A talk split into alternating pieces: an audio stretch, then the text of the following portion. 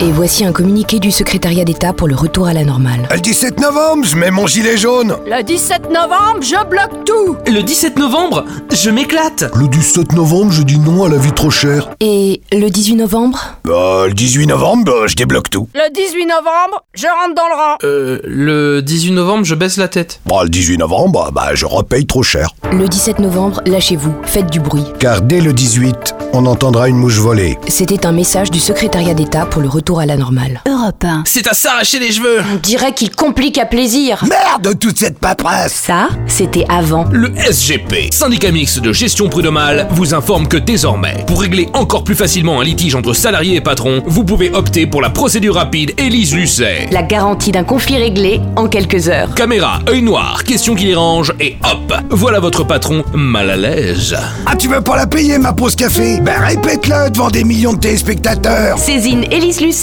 le résultat est garanti à 100% et sans négociation à l'amiable. Il nous a fait rêver quand nous étions gamins. Le petit chien en plastique avec sa tête qui bougeait sur la plage arrière du véhicule de Pépé et Mémé. Aujourd'hui, il est de retour. Pour vous aider à rester en forme tout l'hiver, voici le chien qui dit oui de sa tête. Son efficacité est scientifiquement prouvée. Boris Pirulnec, médecin psychoconseil. L'oscillation permanente de sa tête a un effet hypnotique de nostalgie bienveillante qui entraîne la résilience de nos somatismes dus au stress de la vie moderne.